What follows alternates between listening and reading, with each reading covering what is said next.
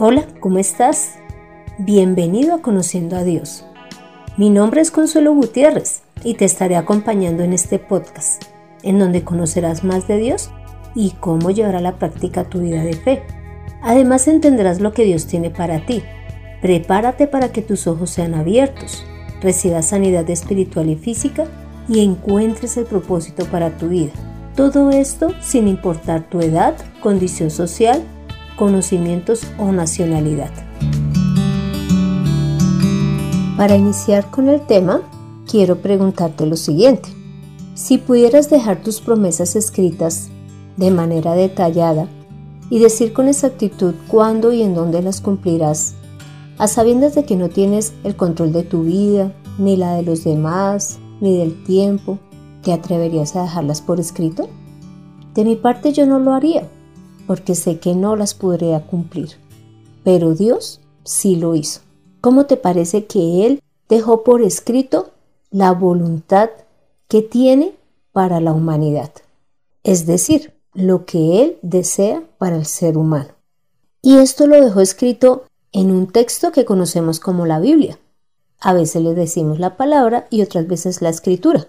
Inicio con esta introducción porque hoy veremos que la Biblia muestra las promesas de Dios y el poder que Él tiene al cumplirlas, y que por lo tanto nosotros debemos de creer a lo que está escrito en la Biblia. Por lo tanto, empezaré a dar algunos ejemplos que vemos en la escritura de las promesas de Dios y cómo las ejecutó. Iniciaremos eh, dando una promesa que le dio a Satanás. Leamos Génesis 3 del 14 al 15. Entonces el Señor Dios dijo a la serpiente, Porque hiciste esto, serás maldita entre todos los animales domésticos y entre todos los animales del campo. Te arrastrarás sobre tu vientre y comerás polvo todos los días de tu vida. Y pondré enemistad entre ti y la mujer, y entre tu descendencia y su descendencia. Esta te herirá en la cabeza, y tú la herirás en el talón. En esta porción bíblica, cuando habla de la mujer, se está refiriendo a Eva, y cuando habla de su descendencia, se está refiriendo a Jesús. Así que lo que Dios le está diciendo acá a Satanás es que Jesús herirá su cabeza y Satanás lo morderá en el talón. Y leamos el cumplimiento en primera de Juan 3.8, que dice, el que practica el pecado es del diablo, porque el diablo peca desde el principio. Para esto apareció el Hijo de Dios, para deshacer las obras del diablo. Como te puedes dar cuenta, Dios ya cumplió, porque Jesús vino y ha deshecho las obras de Satanás en la vida de todos los que en él creen, porque al perdonar nuestros pecados ya Satanás no tiene ninguna autoridad sobre nosotros. También veremos una promesa que Dios le hizo a Abraham y esa promesa fue hecha más o menos hace 1900 años antes de que Jesús viniera. Y dice en Génesis 26:4 lo siguiente: Multiplicaré tu descendencia como las estrellas del cielo, y daré a tu descendencia todas estas tierras, y todas las naciones de la tierra serán benditas en tu simiente. En esta porción aclaró que Jesús es la simiente de Abraham.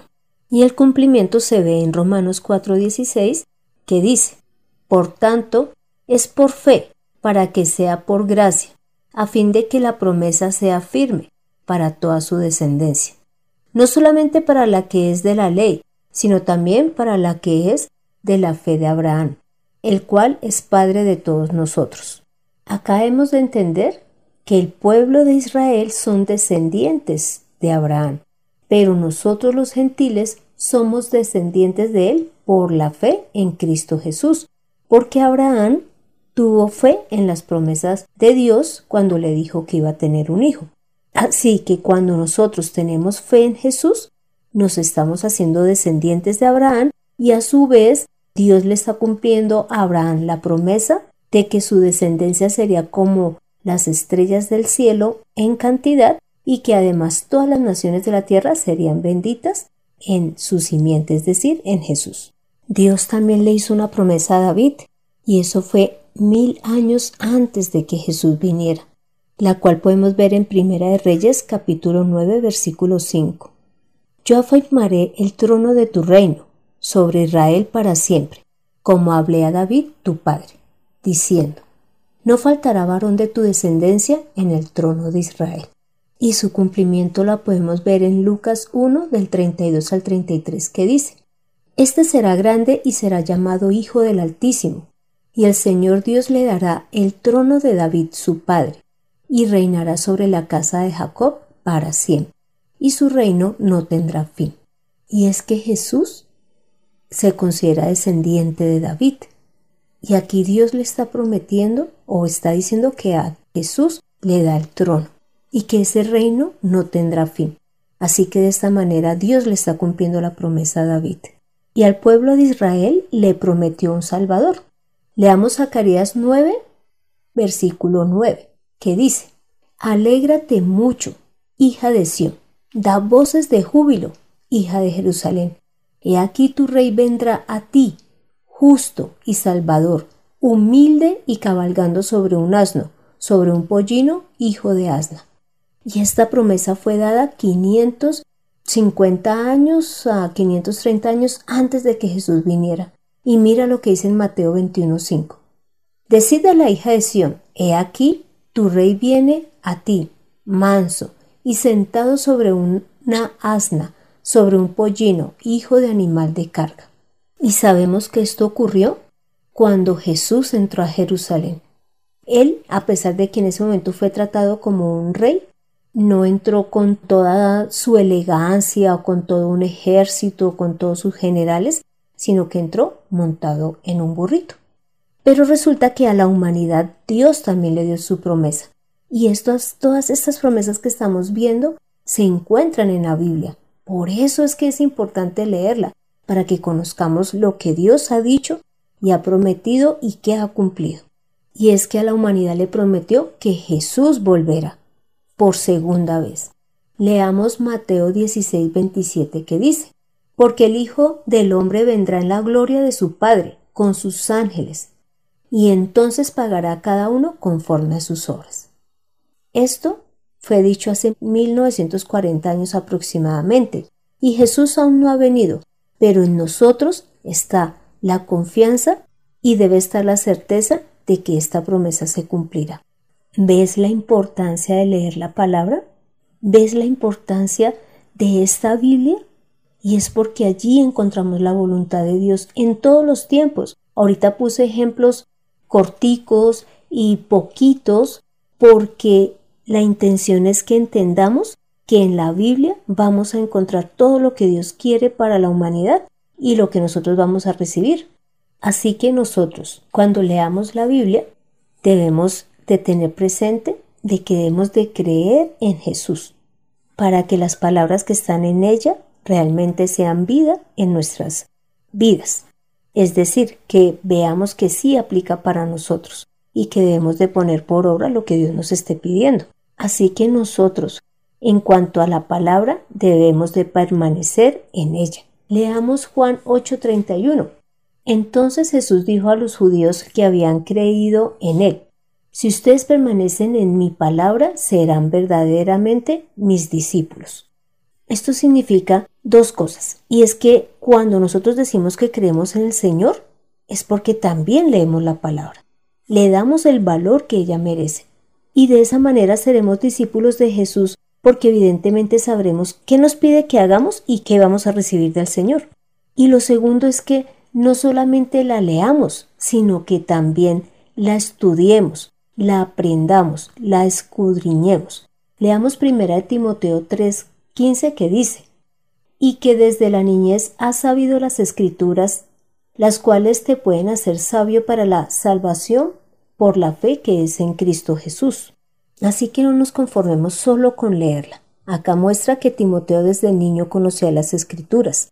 Participemos en estudios bíblicos para que podamos entenderla aún más y de esa manera podamos hacer una explicación adecuada a las personas que les estemos predicando.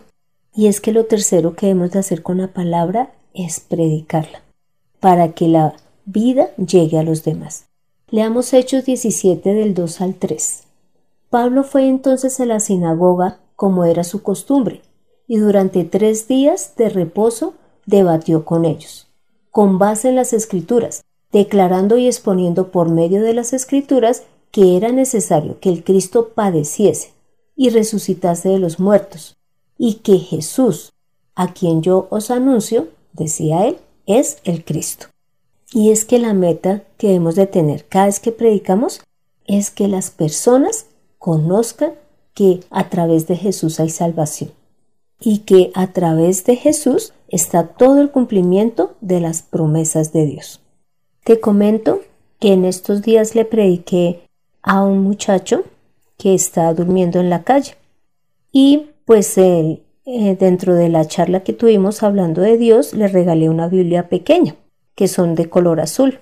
Entonces, em, mientras le predicaba, hablándole de Jesús, de que lo buscara, de que Él era su Salvador y que Él era lo mejor que le podía pasar a Él y que Dios pues no lo quería en las calles, también le pregunté si Él podía ofrecerle algo a los demás, porque yo en ese momento estaba viendo la Biblia que le regalé en sus manos y entendí que así como yo le estaba predicando a Él, Él también podía mostrar la palabra a los demás.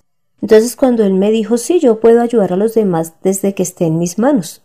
Y yo le dije, mira tus manos. En tus manos está la palabra de Dios. Esta es la que le puedes ofrecer a todos los demás. Y esto es lo que hoy te quiero decir, que tengas en gran estima la palabra de Dios, porque allí vas a encontrar la voluntad de Él y todo lo que Él espera y además nos ofrece. Y para terminar te pido que leamos segunda de Pedro 1.19. También tenemos la palabra profética que es aún más firme. Ustedes hacen bien en estar atentos a ella como a una antorcha que alumbra en lugar oscuro, hasta que aclare el día y el lucero de la mañana se levante en su corazón. ¿Ves? Acá está pidiendo que seamos firmes en la palabra y que estemos atentos a ella. Porque imagínate, la palabra de Dios es como esa antorcha en un lugar oscuro hasta que el mismo Dios, el mismo Jesús, esté en nuestro corazón, esté en nuestra vida. El título de este episodio es La Biblia muestra las promesas dadas por Dios y su cumplimiento. Te pido que me acompañes a esta oración final. Gracias Señor por dejarnos tus promesas escritas en la Biblia. Hoy te pedimos que abras las escrituras que abres nuestro entendimiento para que podamos comprender tu verdad, tu fidelidad y tu poder, y tengamos la certeza de que tú eres un Dios vivo, un Dios real, un Dios que cambia nuestras vidas, que nos transformas a través de tu palabra, porque vemos que en ti sí se puede confiar. Señor, danos hambre y sed de tu palabra, para que cada día la busquemos, busquemos de ti en ellas, y que a su vez te demos a conocer con la Biblia a los demás. Tú eres un Señor digno de honra, de gloria y de alabanza, porque tú tienes el poder de cumplir todo lo que dices. A ti sea todo el honor y la gloria. Hemos orado en el nombre de Jesús. Amén. Toma la mejor decisión. Cree en las escrituras. Conoce a un Dios verdadero y fiel. Lee la palabra todos los días y obedécela. Además, ora, congrégate, predica, aprovechando los medios electrónicos que hay. Además, diezma y ofrenda. Entiende la palabra de Dios en Conociendo a Dios. Este fue el episodio 48, en donde vimos que la Biblia tiene todas las promesas dadas por Dios y su cumplimiento. Así que la palabra muestra el poder y la veracidad de Dios y a su vez de las mismas escrituras. Y nos advierte que Jesús vendrá por segunda vez. Te animo para que leas Génesis 6 y 7, Isaías 53, Efesios 2 del versículo 11 al 22. Gracias por escuchar este podcast mientras te organizas para salir a trabajar o cuando ya llegas a descansar. Gracias por compartirlo con todos tus conocidos para que ellos conozcan que la Biblia es una escritura confiable. y que a través de ella podrán conocer a Dios. Deseo conocer tu opinión, dudas o aportes. Para esto puedes escribir al correo de mirtaconsuelog.gmail.com. Soy Consuelo Gutiérrez, tu compañera en este camino. Quiero darle las gracias a José Luis por la edición de este podcast. Leamos, estudiemos y creamos en las escrituras. Nos vemos en el próximo episodio.